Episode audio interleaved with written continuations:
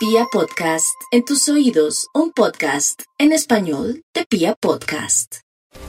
Lo primero que quiero contarles es que estamos a la luz de la luna llena. Mayor claridad no puede haber, mayores posibilidades para mirar, para entender, para comprender y para asimilar las cosas no puede existir. La luna llena históricamente es sinónimo de la verdad, de la claridad, de la luz, de las certezas. Por eso uno dice, logré entender, ya lo vi, es que no lo había entendido, se me prendió el bombillo.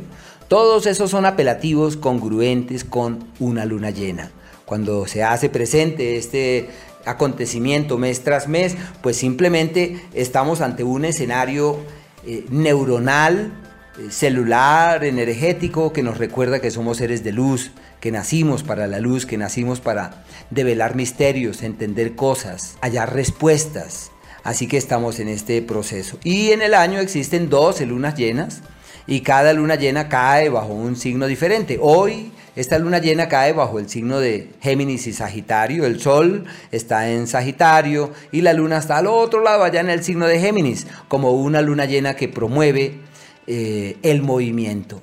Un tiempo en donde se refuerza la interacción con el otro, la conexión con el otro, sino que nos toca hacerlo inteligentemente porque estamos en tiempos de pandemia.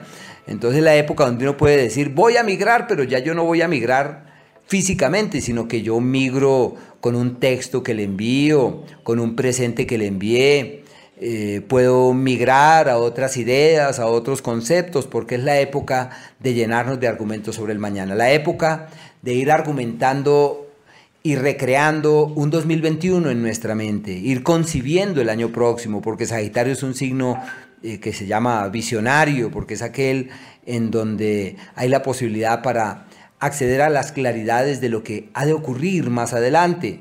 Así que hay que aprovechar este tiempo para recrear en nuestra mente lo que añoramos o lo que esperamos de un 2021 e ir leyendo con objetividad eso que la vida nos ofrece el día de hoy.